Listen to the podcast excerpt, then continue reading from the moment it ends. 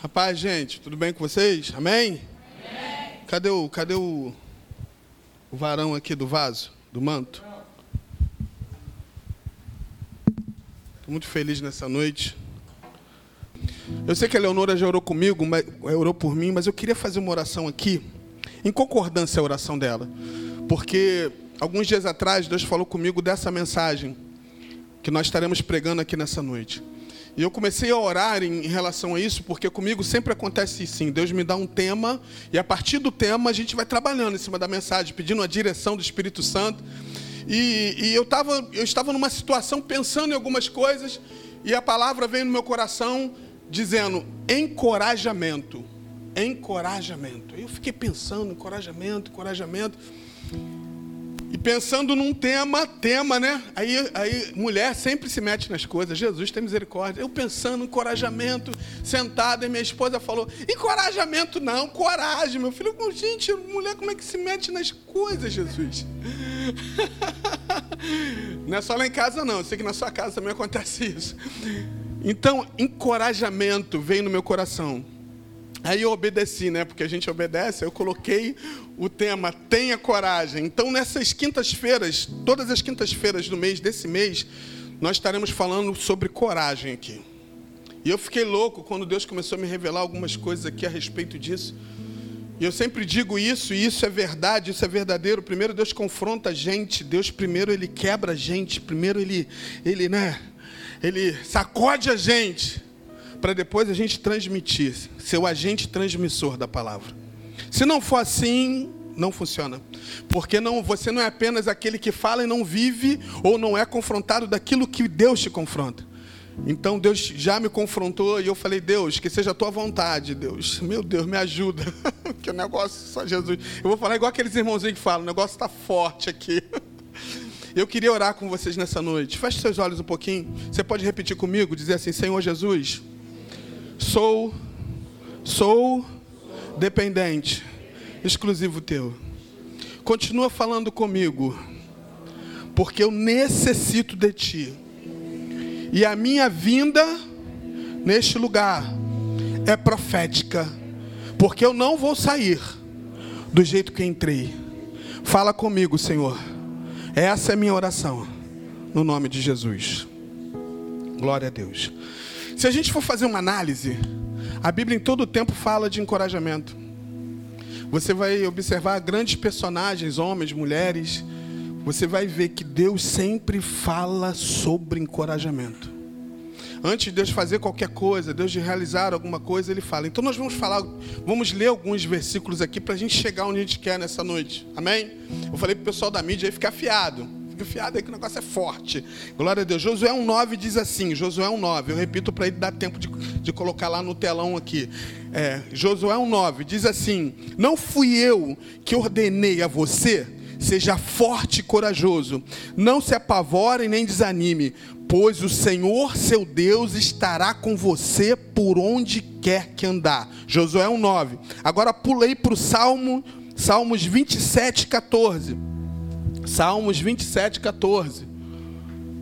Diz assim: Espere no Senhor, seja forte, coragem, espere no Senhor. Glória a Deus. Isaías 43, 5. Isaías 43, 5. Isaías 43, 5. Não tenha medo, pois eu, eu estou com você do, Oriente trarei os seus filhos, e do Ocidente ajuntarei você. Glória a Deus. Salmos 27, 1. Glória a Deus. Salmos 27, 1. Salmos 27, 1. Estou falando, repito assim para ele chegar. Salmos 27, 1. O Senhor é a minha luz, a minha salvação.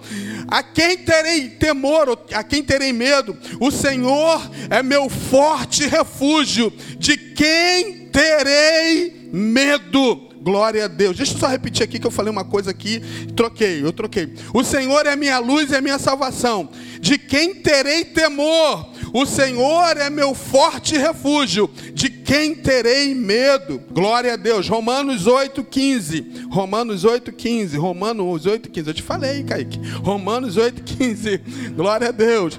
Pois vocês não receberam um espírito que os escravize para novamente temerem, mas receberam um espírito que o torna filhos por adoção, por meio do qual clamamos: Abba, Pai. Aleluia, eu gosto disso.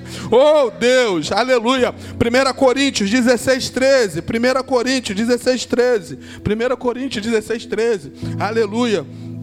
Estejam vigilantes, mantenham-se firmes na fé, sejam homens de coragem, sejam fortes. Jesus da glória. Aleluia. 2 Timóteo 1, 7. 2 Timóteo 1, 7. 2 Timóteo 1, 7. Pois Deus não nos deu um espírito de covardia, mas de poder, de amor e de equilíbrio. Glória a Deus.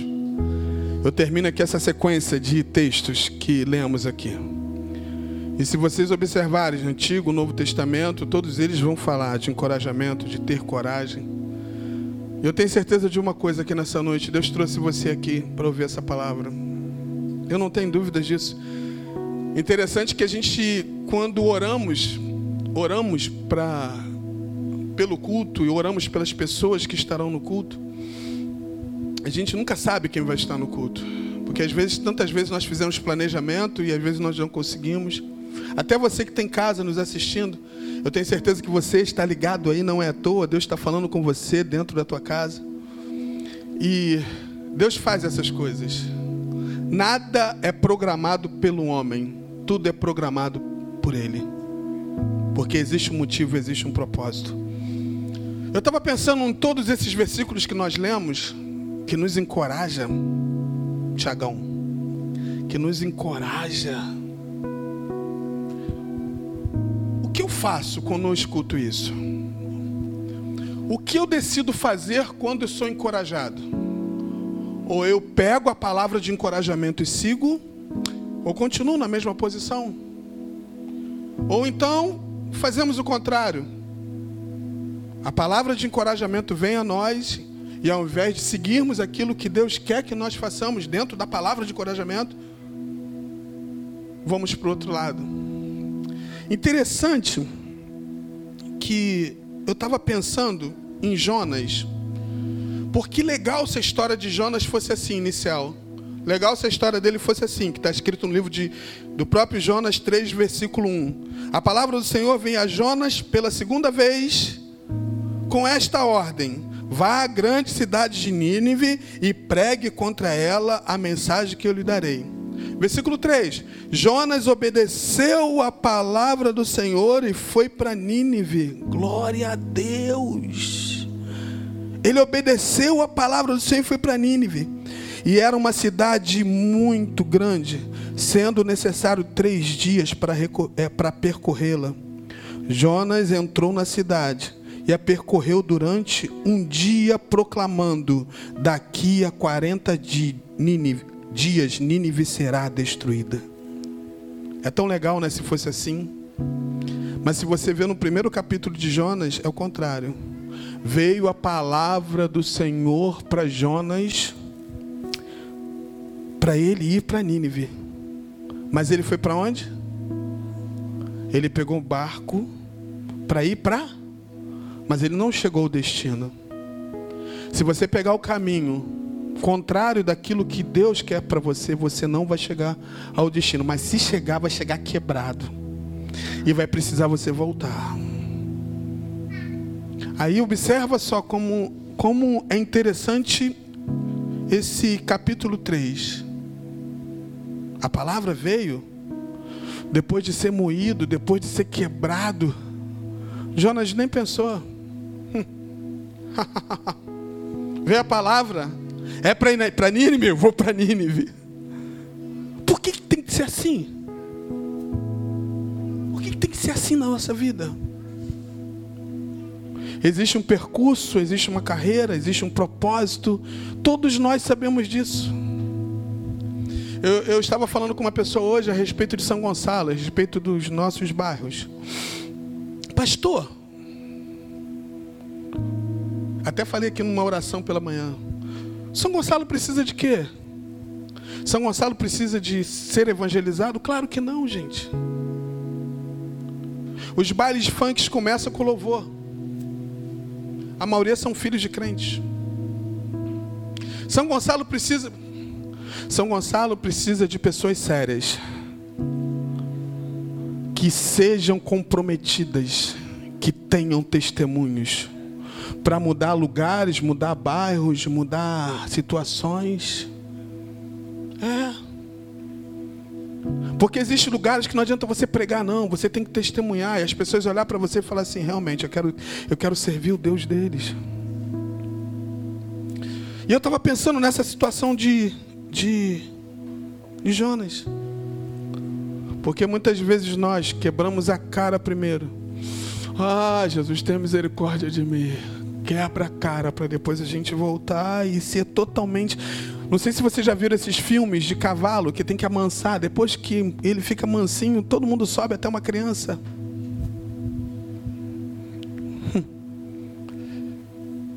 E depois desses textos todos que nós lemos, Deus, Deus, nós chegamos a um ponto aqui. E eu queria falar um pouquinho com vocês desse ponto.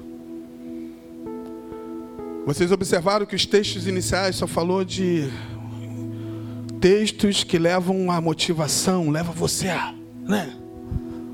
Já viu? Tem pessoas na vida toda que vai ser assim. Tem filhos que sempre vão ser assim. Eles só vão funcionar quando alguém motiva. Eles só vão funcionar quando alguém fala, vai, vai, vai. Mas quando não tem ninguém, ele não vai saber o que fazer. Existem pessoas que só vão fazer alguma coisa quando alguém empurrar, porque senão, por conta dela mesma, ela não faz. Só que Deus quer nos ensinar a não ser dependente de outras pessoas. Deus quer nos ensinar a ser dependente dele, exclusivamente dele. Porque ser dependente de outras pessoas, nem sempre uma pessoa vai estar com você. Ah, eu preciso da cobertura de fulano. Gente, olha só. Para com isso. Você precisa sim de pessoas que orem por você. Eu preciso de pessoas que orem por mim. Mas você precisa da cobertura do Deus, que Ele é a sombra. Ele é o Deus Todo-Poderoso. E nós temos que morar debaixo da sombra do Onipotente. É verdade. Eu não quero ficar debaixo de uma sombra de um homem. Eu quero ficar debaixo da sombra do onipotente. Porque o homem falha, o homem erra, o homem esquece de mim. Mas onipotente não. Até mesmo quando eu estou dormindo, ele está cuidando de mim do meu sono. Aí vê essas papagaiadas. Ah, você é minha cobertura. Você é minha cobertura. Cobertura, vai orar, irmão. Vai dobrar o teu joelho. Vai ter intimidade com Deus. E Deus vai te dar cobertura. Vai. Falei para vocês que o negócio estava forte. Viu, Nícia? Por que, que eu falo para vocês? Porque no início Deus falou assim para mim. Deus falou, Luiz, eu sou a tua cobertura e cala a tua boca.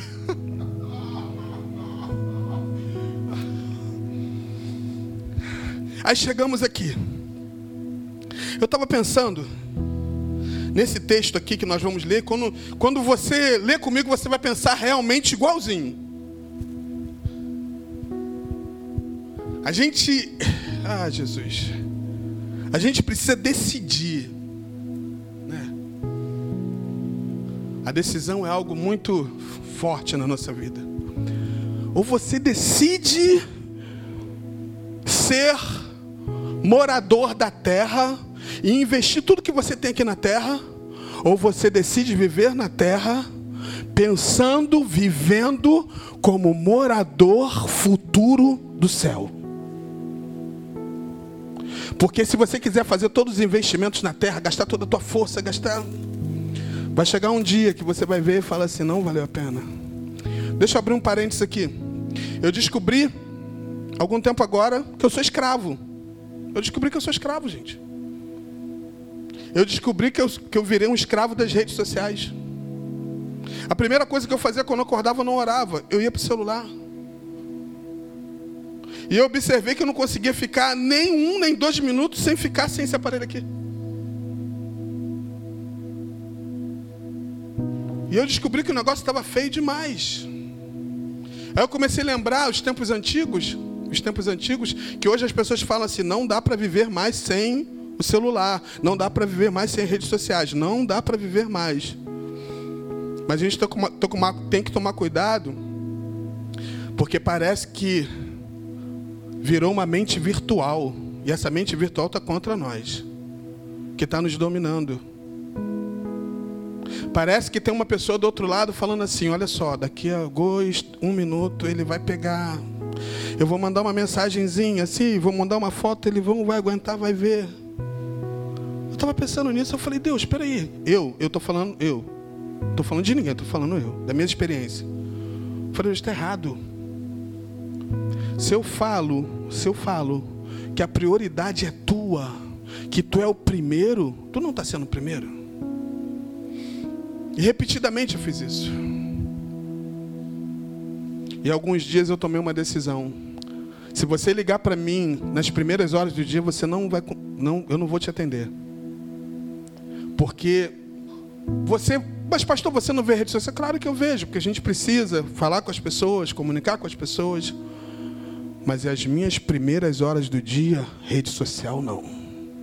Prioridade é meu joelho no chão Prioridade é a palavra de Deus. Prioridade é comer alguma coisa, porque faz parte. Antes de comer qualquer coisa, eu ficava horas ali. E eu comecei a perceber quanto tempo eu perdi dando lugar a esse androide, né? A esse ser virtual que tenta nos aprisionar. Faça um teste com você para ver se você não é escravo. Faz o teste. Tenta ficar um dia. Tenta ficar uma hora. Tenta ficar dez minutos. Tenta acordar. E eu tomei uma decisão. Estou comprando um relógio para mim. Estou comprando. Eu não gosto de relógio. Mas eu estou comprando um relógio, aquele relógio bem levinho, para sentir que não tem, não tem aquele de plástico, não tem? Aquele bem levinho. Por que, que eu estou comprando um relógio? Porque nem a hora do celular eu quero ver de manhã.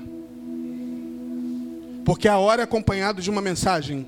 A hora, porque você olha para a hora e ora para uma mensagem. Aí você vai ver, aí você deixa de ler a palavra de Deus. Você deixa de buscar. E eu tenho descoberto, queridos, como Deus tem me alimentado. E eu pedi perdão a Deus, me perdoa, Senhor, porque realmente eu estava cometendo pecado. Pecado de não priorizar ao Deus que me salvou. Porque eu sei de onde eu vim, gente. Eu sei quem eu era.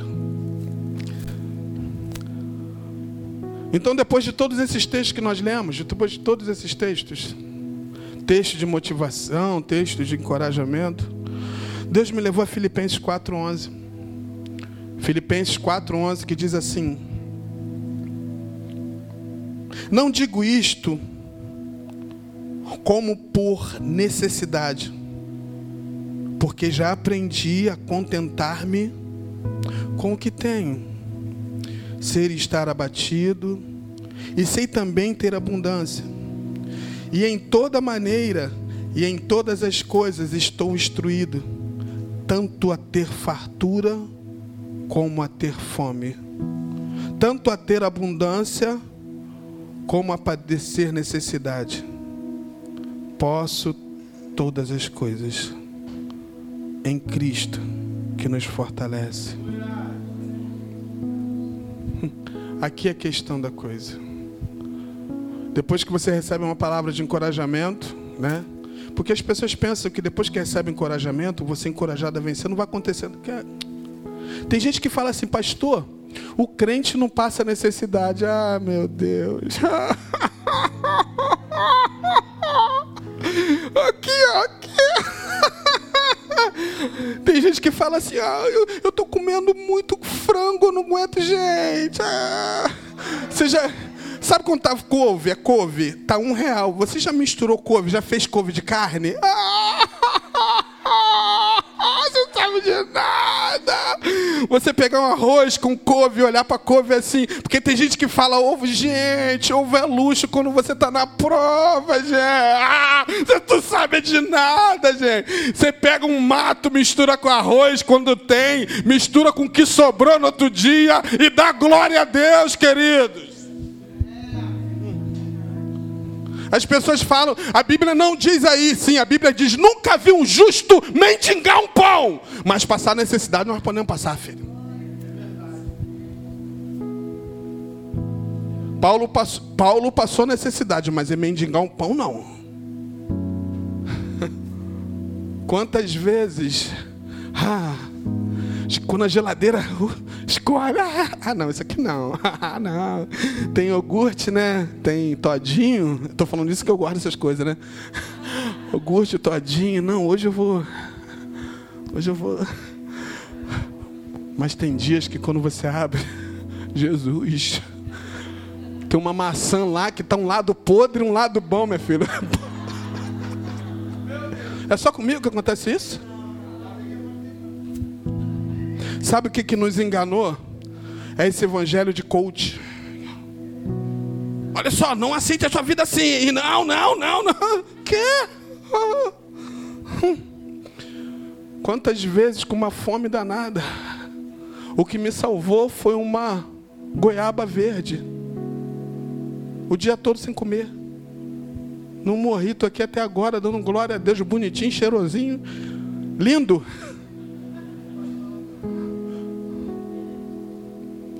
Já aprendi a viver na fartura e ter necessidade. O que não pode faltar para a gente é a presença dEle. Que não pode faltar. E, e, e mais interessante que quando Paulo escreve a carta de Filipenses, Paulo estava preso. Paulo estava preso. Imagina o cara preso. Se você ler a carta de, de Filipenses, você fica doido. Ele, ele motiva as pessoas. Olha aí, galera, vai, vai. E o cara está preso, gente. Eu nem sei o que ele estava comendo naquela prisão, ou se estava comendo. Aí no final ele ainda fala assim, porque tem gente que só gosta dessa parte, né? Ah, irmão, fala um texto aí, fala um versículo. Passe todas as coisas naquele que me fortalece. Aí eu posso, eu posso sim, pode, mas já viu um contexto da história? O grande segredo na nossa vida, quando nós somos encorajados, é a gente viver com a palavra liberada para nós. Então, se você está recebendo uma palavra de encorajamento aqui nessa noite, mesmo você vivendo momentos bons, momentos difíceis, momentos de, de vendavais, tenha coragem. Tenha coragem. Porque o mesmo Deus, o mesmo Deus que permite que aconteça tantas coisas na nossa vida, é o Deus que cuida dos mínimos detalhes. E eu descobri que Deus é detalhista demais. Às vezes nem, dá para acreditar nisso, que Deus é tão detalhista. O Deus que vê todos os detalhes da nossa vida. Quantas pessoas que estavam praticamente mortas receberam uma palavra de encorajamento. E pegou aquela palavra. Você tem o quê? Uma palavra. Você tem o quê? Uma palavra. Isso é só para louco mesmo, gente. Você tem o quê? Uma palavra. E essa palavra de encorajamento vai me sustentar. Essa palavra de encorajamento vai fazer com que eu prossiga, chegue até o final. Aí quando eu, quando eu chegar até o final, aí as pessoas vão perguntar: Você chegou aqui, cara, como foi? Eu cheguei aqui por causa de uma palavra de encorajamento. Eu aceitei chegar até o final. Então Paulo ele ele ele dá essa lição para gente. E o que é interessante é que, que vezes nós riscamos isso dos nossos dicionários, da nossa vida. Né? Hoje as pessoas passam lutas, dificuldades, e a primeira coisa que elas fazem, elas querem abandonar. Eu observo a igreja acontece isso. Às vezes quando a pessoa ela está num momento ruim, difícil, ao invés de ela buscar Deus, buscar socorro, buscar, ela se afasta. Ela procura outros lugares. Ela procura outros caminhos. Mas nessa noite eu quero trazer uma palavra de encorajamento para a tua vida. Seja forte e corajoso, o Senhor teu Deus é contigo por onde quer que andares. E eu estou lendo o livro de Josué. O livro de Josué, não sei quantas vezes você leu. Lê de novo o livro de Josué, coisa louca. Josué praticamente quase não aparece na Bíblia, um improvável totalmente. Era alguém que. A, grande diferença de Josué, sabe o que, que era? Ele servia com fidelidade. Quando você serve com fidelidade, não se assuste o que Deus vai fazer na tua vida. Sabe o que, que acontece hoje? As pessoas querem aplausos. As pessoas eles querem, elas querem, né? Porque hoje o evangelho para muita gente é isso. As pessoas querem ficar no holofote. Querido, o evangelho é andar na luz, não é no holofote. Holofote as luzes apagam. A luz de Deus ela não se apaga. É isso mesmo que acontece. A luz de Deus, ela é tremenda, ela vai te iluminar ela vai chegar em lugares que você nem imagina. Então o que, que acontece hoje, queridos? Precisamos entender a viver em todo, em todo tempo, em qualquer circunstância. Ficamos assustados né, por essa pandemia, mas se prepara o que vai vir depois, porque o rei está voltando, o rei está chegando. E se você não se preparou ainda, aproveita a oportunidade para se preparar, porque o rei está voltando. O rei está chegando. E ele não mentiu para nós e disse: Olha só, vou te falar uma coisa antes de ir embora. No mundo tereis aflições, hein? Mas tenha bom ânimo. Gente, aí eu ficava perguntando: o que é ter bom ânimo? Ter bom ânimo é diante de qualquer situação, diante de qualquer circunstância. É você, Deus, olha só. Às vezes eu não sei direito o que é ter bom ânimo. Me ajuda a ter bom ânimo, porque eu preciso ter bom ânimo para vencer qualquer dificuldade. Porque é o Senhor que nos sustenta, é o Senhor que nos dá força, é o Senhor que nos anima, é o Senhor que nos reanima. E o Senhor é o Senhor da igreja. Só que eu falei isso tudo com vocês para falar de um outro texto. Para falar de um outro texto. Eu fiz todas essas preliminares para falar onde eu quero chegar. Meu Deus, tem gente em casa aí? Glória a Deus, você que está em casa aí, Deus abençoe tua vida. Eu estou com, com a página aberta aqui, galera aí. O negócio está forte em casa também. Atos capítulo 12, versículo 5, 5 diz assim em diante. Meu Deus, como eu fico depois de ser animado. Pedro então ficou detido na prisão, mas a igreja orava intensamente a Deus por ele. Dá até uma música.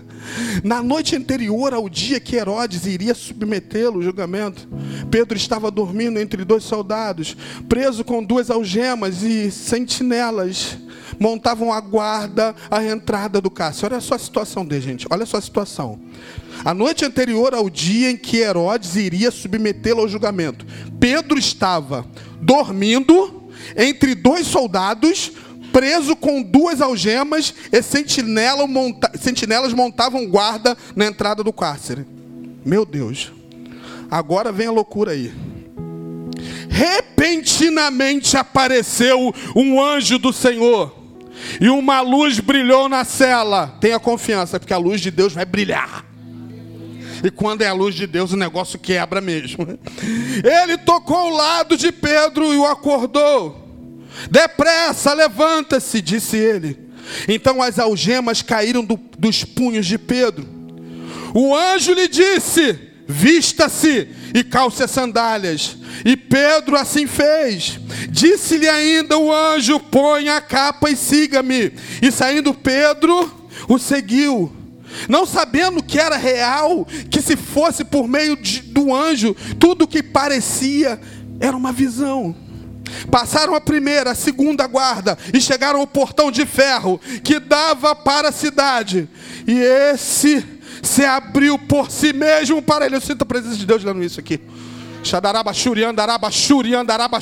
Deus está falando comigo aqui nessa noite. Aleluia. Passaram a primeira, a segunda guarda e chegaram ao portão de ferro que dava à porta da cidade. Então se abriu por si para eles e passaram. Tendo saído, caminhou ao longo da rua e de repente um anjo deixou. Então Pedro caiu e disse: Agora sei, sem nenhuma dúvida, que o Senhor enviou o seu anjo e me libertou das mãos de Herodes e de tudo que que o povo esperava. Oh, aleluia! Isso aqui é muito loucura. Porque quando você escuta falar de Pedro, não tem como você pensar dos dois lados de Pedro. Não tem como você pensar dos dois lados de Pedro. Você sempre vai lembrar de um Pedro que nega. Um Pedro que negava, talvez a nossa história sim, quantas vezes nós negamos. Às vezes você ri e zomba de Pedro, quantas vezes você negou o teu chamado? Quantas vezes você negou aquilo que Deus tinha para você? Ah, eu não neguei a Cristo, não, mas você já negou a fazer, a fazer aquilo que Deus tem para a tua vida. Então não fale mal de Pedro. Então o outro lado de Pedro, o primeiro lado de Pedro é quando ele nega. Mas existe o segundo lado de Pedro, é quando ele se rende de verdade. Porque quando você se rende à vontade plena de Deus, você pode ser até prisionado, você pode ser caluniado, pode colocar você em qual gemas, mas escuta uma coisa: Deus vai vir um anjo naquele lugar e a luz vai entrar. Ah, Jesus, tem misericórdia. Eu estava pensando nisso, aí eu, aí eu quero. Sabe por que eu falei de Pedro? Porque eu acho interessante demais, Andres, a postura de Pedro. O anjo ali, o anjo ali, diferentemente do anjo que foi para Moisés, Moisés, tira a sandália dos teus pés. Aquilo ali é profético, mas ali com Pedro foi diferente. Na verdade, o anjo estava acordando a Pedro. É, é, é, mais ou menos uma situação assim, quando você tem um filho e acorda ele para o colégio, alguma coisa assim. Pedro estava assim. Aquele filho que dorme, abeça, aquele filho que, que você tem, acorda menino, vai perder o horário. Era mais ou menos assim que aconteceu com Pedro. Pedro, pega a sandália. Pedro, pega a capa. E Pedro, bêbado de sono. Pedro não era estranho. E o sono dele era tão profundo. Deus trouxe aqui nessa noite porque Ele vai te curar. Tem pessoas aqui que não estão conseguindo dormir. Mas o sono que Deus, a partir de hoje, vai te dar um sono de descanso, de confiança Olha o quadro de Pedro. Olha o quadro de Pedro. Os judeus já estavam contra Pedro, porque tem pessoas que só gostam de ouvir coisas boas, né? Tem gente que só gosta de ouvir. Ó, oh, Deus tem uma obra na tua vida. A porta vai se abrir. Mas os judeus estavam loucos com Pedro, porque Pedro realmente pregava a verdade. E estava tudo pronto já para para anularem a Pedro. E o cara estava dormindo. Sabe o que, que eu penso que Pedro estava pensando? Ele estava pensando assim, acredito que ele estava pensando, até anotei. Acredito que Pedro pensava assim: a minha situação atual não vai decidir o meu destino final. Quando você recebe uma palavra direcionada toma em prática aquilo. Só se você for muito louco sair desse culto do mesmo jeito que tu entrou. Só se você for muito louco. Porque Deus está liberando palavras para nessa noite para nós aqui. Para a gente tomar posse e falar assim: não, não, não, não. Não é um anjo, não é um anjo, não, não, não é sonho, não é sonho. Sabe o que Deus está falando comigo aqui nessa noite? Deus está falando comigo. Você vai lembrar desse bonitinho aqui, você vai lembrar de mim quando acontecer isso, porque está muito próximo. Você vai chegar numa situação, vai precisar beliscar ou alguém te beliscar que você vai pensar que é sonho, mas não é sonho, é realidade de Deus na tua vida o que ele vai fazer. é verdade. E Pedro é acordado. E o interessante é que o anjo vem, vem, vem embora, vem Pedro, vem Pedro. Eu imagino assim, gente, imagina assim, não é uma coisa assim que levanta e anda, o cara levantou e anda, levantou, sabe?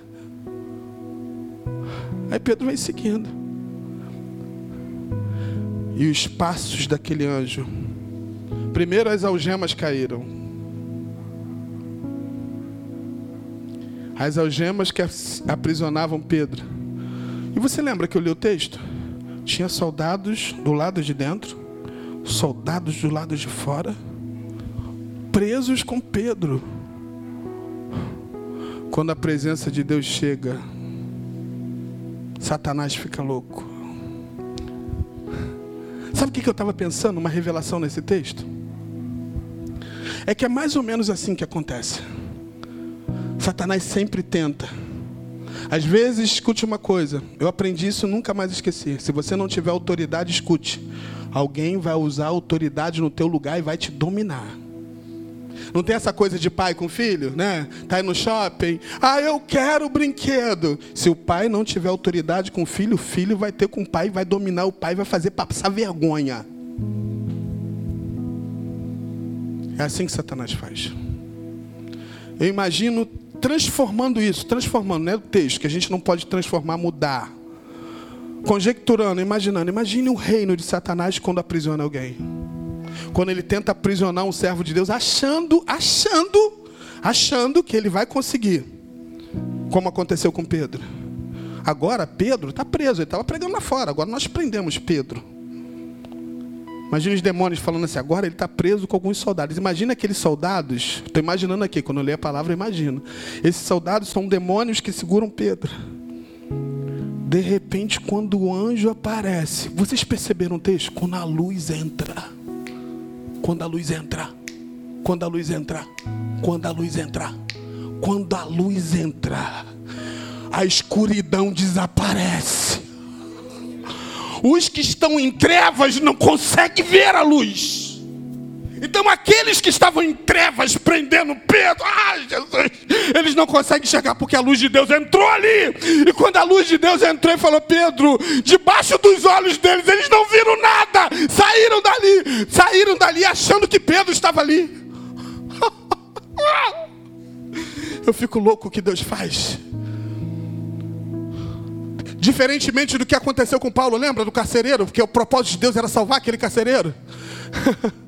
Ali o carcereiro, quando vê aquele terremoto, aí já estou falando de Paulo, o carcereiro quer se matar. Mas nesse caso não. O anjo entrou, pegou Pedro, os caras estavam ali, não estavam dormindo, que a Bíblia não fala isso, não diz isso. Sai nem vê, e eles também não falam nada, não enxergam nada. É assim que Deus vai fazer na nossa vida. Todos os planos de Satanás contra a nossa vida estão sendo frustrados. Todas as armadilhas, o Senhor está enviando a luz dele sobre nós e nos dando escapes. Ele faz isso conosco. Aleluia. E depois os passos que a gente, eu acho muito profético isso. E nas minhas orações eu falo isso, não é comum, não é normal. Cada passo que eu dou na terra, cada passo que eu dou na terra é profético cada idas e vindas. Se vocês acham que os passos que vocês deram para vir para cá foram passos comuns, claro que não. Eu vejo nesse texto isso. O anjo na frente, Pedro indo atrás. Sabe por que, ele assusta pensando que é sonho? Porque os olhos humanos nunca viram uma situação como essa. Então eu profetizo para a tua vida nessa noite. Você vai enxergar que olhos humanos nunca enxergaram. Os olhos de Pedro nunca viram aquilo. Primeiro caia as correntes, as algemas, e depois abre-se os portões. Abre o primeiro, abre o segundo. Ah, não, esse último não, esse último, esse último, cara, esse último, esse último é aquele portão que é o portão que tem aquele portão que tem cadeados, aquele que tem chaves que ninguém consegue abrir direito. E de repente, ah, não se assuste que eu vou falar aqui agora, não. Já viu quando você entra na, numa casa assim? E quando você está na esquina, já aperta o controle remoto e o portão abre. No último portão, o controle remoto do céu foi acionado. Pá! Aí, Pedrão, passa. Não sei se abriu assim ou se abriu assim. Mas de uma coisa eu tenho certeza: o portão se abriu. O negócio foi tão louco para Pedro que Pedro, quando o último portão se abre,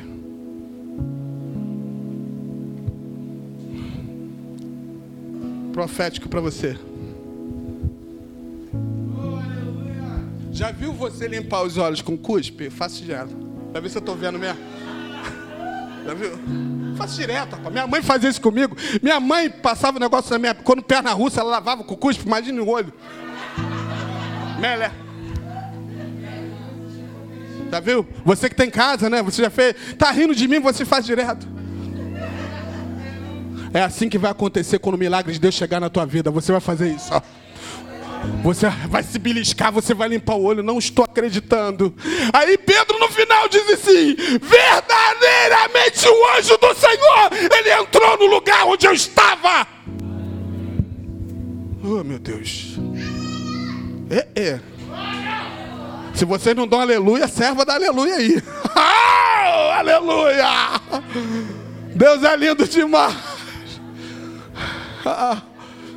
E o último portão se abre. Perdão, peraí, peraí. Senhor, pensei que eu estava dormindo.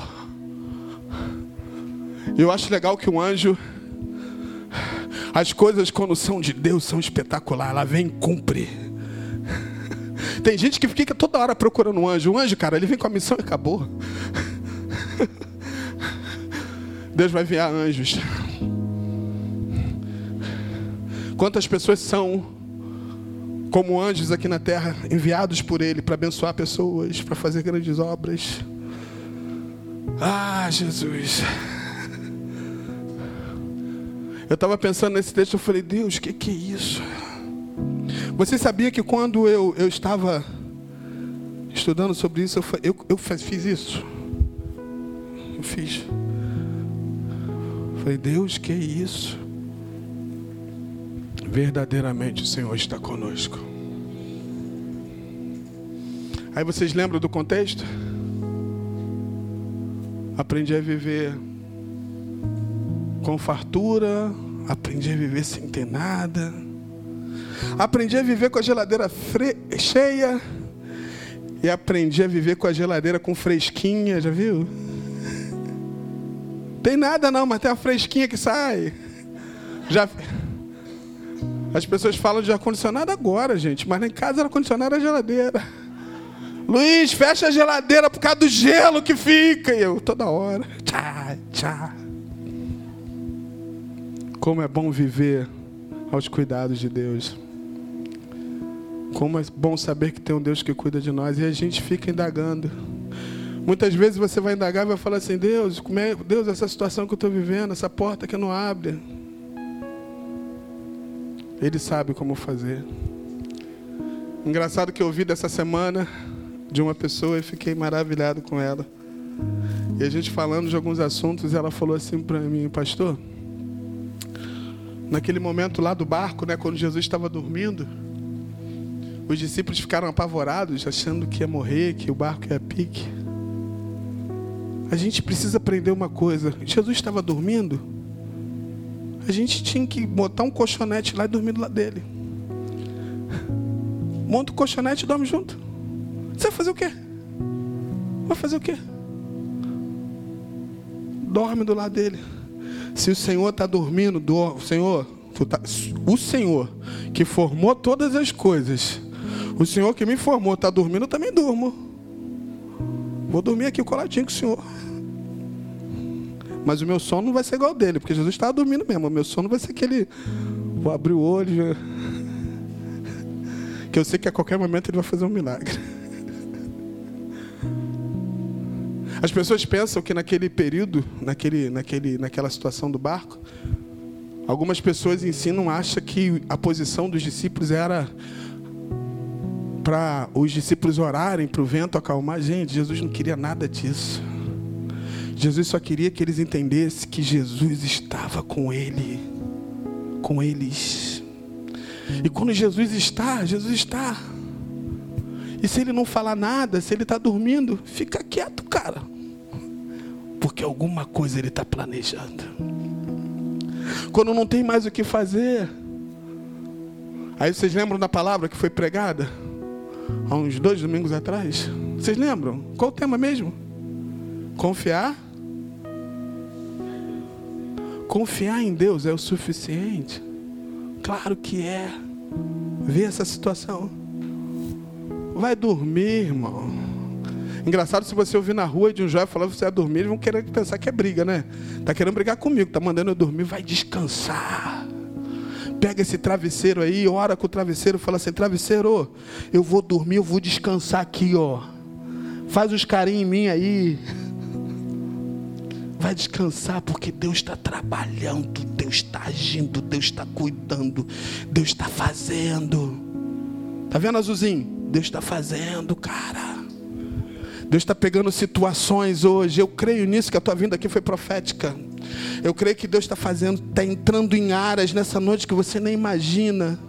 E Deus está cuidando de causas, de situações, de, de coisas que você nem tem condições, mas o Deus Todo-Poderoso está entrando lá com a luz dele, dando escape, dando livramento, te mostrando o caminho aonde você precisa chegar.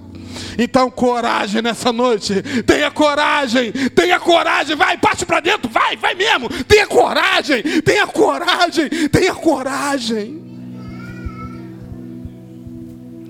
E para terminar, quando eu falei coragem agora, eu lembrei de um livro que eu li do pastor Silmar Coelho. E ele conta no livro, ele mesmo conta no livro a história do filho dele. E essa história do filho dele, ele diz que estava num campo de futebol, não sei se eu já falei isso aqui para vocês. Ele estava assistindo o filho dele jogando bola.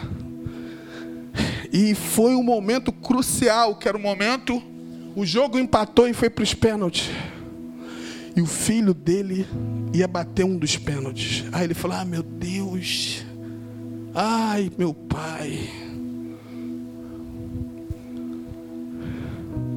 E aquele filho foi bater o pênalti. E ele lá. E o filho dele perdeu o pênalti. E o filho ficou frustrado. O filho ficou chateado viu o pai começou a chorar. Poxa, pai. E por causa daquele pênalti perdido pelo filho, o, o time perdeu o campeonato. Imagine só. Ah. O que que o pai vai falar para o filho? E aquele pai chegou para o filho e falou assim: Filho, deixa eu te falar uma coisa. Posso te perguntar uma coisa? Acalma aí, você está chorando. Calma, calma. Deixa eu te perguntar uma coisa. Quando você foi bater o pênalti, o que, que você pensou? Você pensou que ia perder ou você pensou que ia fazer o gol? Eu pensei que ia perder, pai. Então por isso que você perdeu. Depois de uma palavra poderosa como essa liberada, se você pensar em perder, pensar que não vai conseguir, pensar que não vai avançar, você vai continuar perdendo. Mas se você sair daqui encorajado e falar, Deus, eu vou continuar. Eu não sei como, não sei o jeito, não sei a maneira, mas eu vou chegar até aquilo que tu tem para minha vida.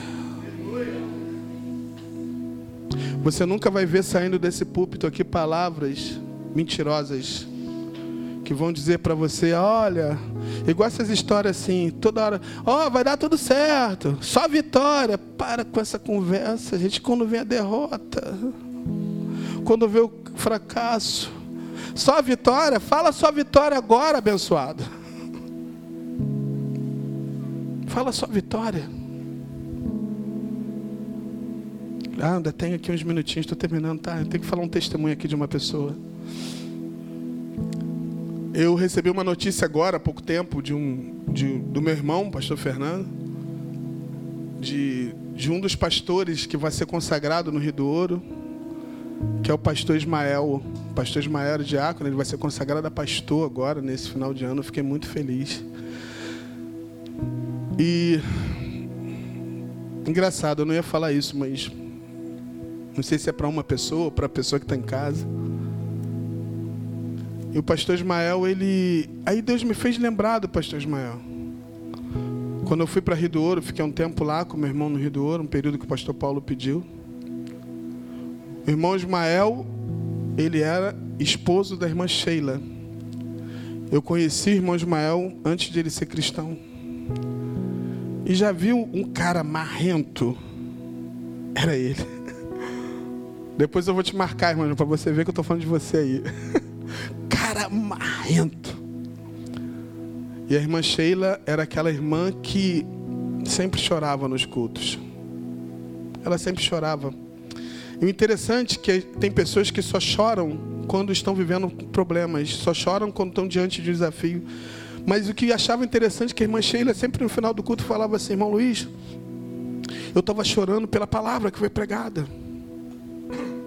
Eu estava chorando pela alegria do louvor que foi entoado. Eu pensei que ela estava chorando por causa do marido dela. Mas sempre ela falava assim para mim: Ora pelo meu marido. E o irmão Ismael, ele tinha um bar. E o bar dele era cheio lá, vendia as cachaçinhas dele lá, bar cheio.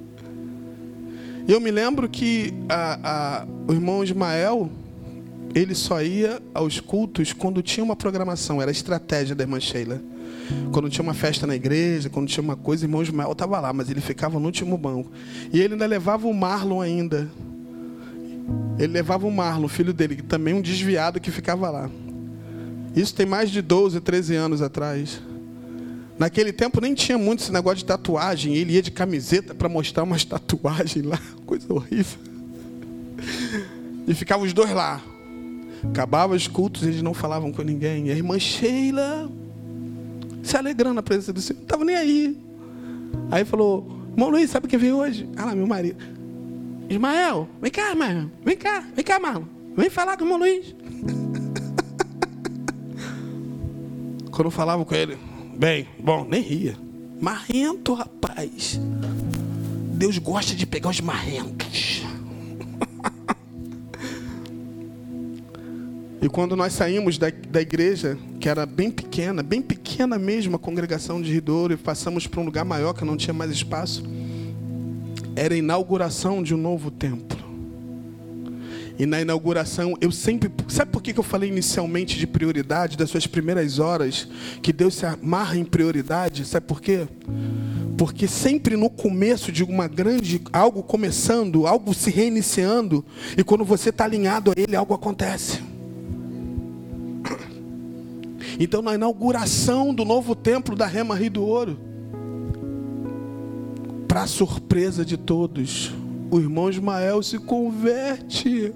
O Marrentinho se converteu. Jesus. Uma coisa que me chamava a atenção na irmã Sheila é o seguinte: ela é aquela irmãzinha de oração, que estava sempre nos cultos, não perdia uma consagração, estava sempre lá, mas era arretada porque ela tinha autoridade em casa. Sabe por que ela tinha autoridade? Porque nos dias das festas ela falava assim, ó, Ismael e Marlon, eu quero vocês nas festas. Mas e o bar e o boteco? Fecha o boteco que eu quero ver vocês lá.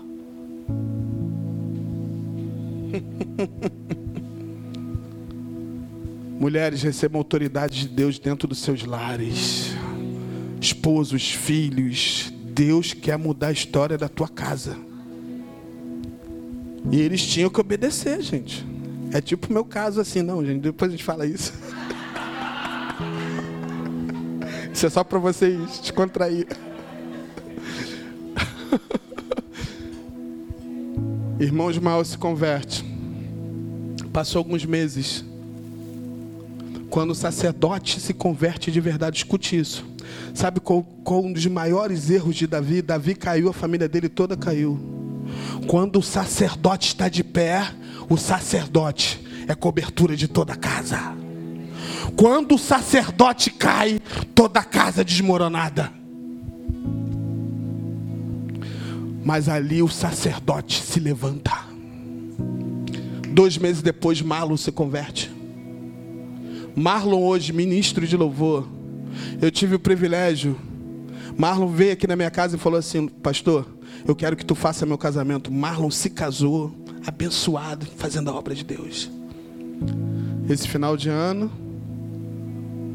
irmão Ismael, que foi obreiro, diácono, sempre obediente ao pastor Fernando, sempre fiel, porque o pastor Fernando estava testemunhando dele, falou assim: sempre fiel sempre fiel, sempre fiel. O homem às vezes estava lá no Rio, que ele trabalha com pintura, muito bem, um excelente profissional na pintura. Estava trabalhando, pastor Fernando, olha só, mesmo que eu chegue no final do culto eu vou. Estou cansado, eu estou moído, mas eu vou estar na casa do Senhor aí. Lembra de Josué com Moisés? Lembra de Josué? E ele sempre presente hoje, esse homem vai ser consagrado a pastor da rema e do ouro. Eu falei, eu não vou perder de jeito nenhum. Histórias são mudadas quando vem uma palavra de encorajamento e a gente assume, pega de verdade, coloca em prática. Agora você está entendendo porque você está aqui nessa noite, né? Agora você está entendendo. Porque você está saindo daqui nessa noite com uma palavra de encorajamento para mudar a tua história, a história da tua casa, a história da tua vida, os sonhos que Deus tem para você que não acabou. Eu sei que Deus tem algo, Deus vai fazer e vai realizar. Então pegue essa palavra.